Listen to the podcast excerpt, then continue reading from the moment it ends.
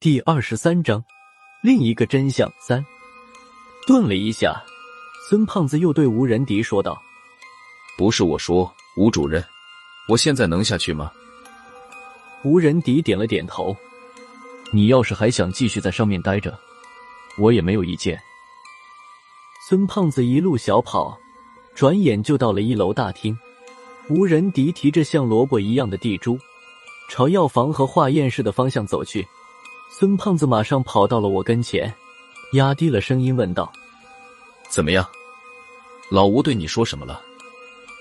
我没好气的看了他一眼，说道：“你要是晚出来十分钟，我就连老吴的小名都打听出来了。”孙胖子撇了撇嘴，一脸委屈的说道：“辣子，你以为在上面待着有什么好事？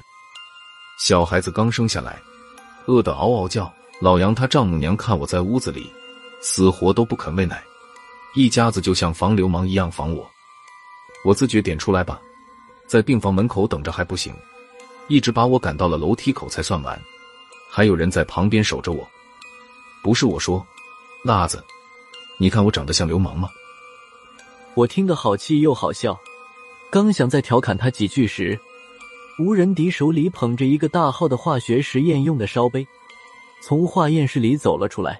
孙胖子见了，连忙笑呵呵的迎了上去，看架势是想接过吴仁迪手里的地珠，说道：“吴主任，您受累了，这个就是地珠吧？我给您拿去收拾收拾。”没想到，吴仁迪拦住了孙胖子，说道：“谁告诉你这个是地珠的？”孙胖子张大嘴巴想了半天，才说道：“老杨不是说您去收地珠了吗？”那您手里这个？吴仁迪看了孙胖子一眼，没有说话。他把烧杯放在大厅门口的咨询台上，将手里的植物根茎对准烧杯口，慢慢晃动起来。也不知道他是怎么用的劲儿，就见植物根茎外层的泥土不断掉到烧杯里面。不可思议的一幕发生了：这些泥土掉到烧杯里面，竟然开始相互融合。当吴仁迪将根茎上面的泥土差不多都晃下来的时候，烧杯里面已经有了一个网球大小的泥丸子。再看吴主任手上脱光了泥土的植物根茎，还真的是一根青萝卜。我心里明白了七八成，地珠不是那根萝卜，而是烧杯里面的大泥丸子。吴主任顺手将萝卜丢给了孙胖子，说道：“这颗地珠送你了，拿去玩吧。”孙胖子也看明白了，他打了个哈哈，抱着萝卜说道：“吴主任给的就是好东西，我留着回去汆个羊肉丸子。”我凑过去，指着烧瓶里面的泥丸子说道：“吴主任，这个就是地珠。”吴仁迪嗯的一声，算是回答我了。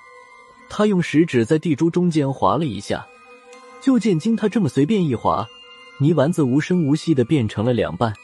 不过，这两瓣小泥丸子就像两块吸铁石一样，互相吸引，迅速的向一起聚拢，重新融合成一个地珠。吴仁迪一直冷眼看着，他似乎是在测试地珠的成熟度。现在看起来，吴主任还算满意。正当我和孙胖子还想再问几句关于地珠的事情的时候，杨潇从四楼下来了，他的眼眶有些微红。看着吴仁迪，点了点头，说道：“灵魂和婴儿融合的很完美，谢谢。”吴主任不冷不热的看了他一眼，不敢当。说着，他突然看向医院大门外面，说道：“你们谁通知民调局的？”我孙胖子和杨潇都愣了一下。就在这时。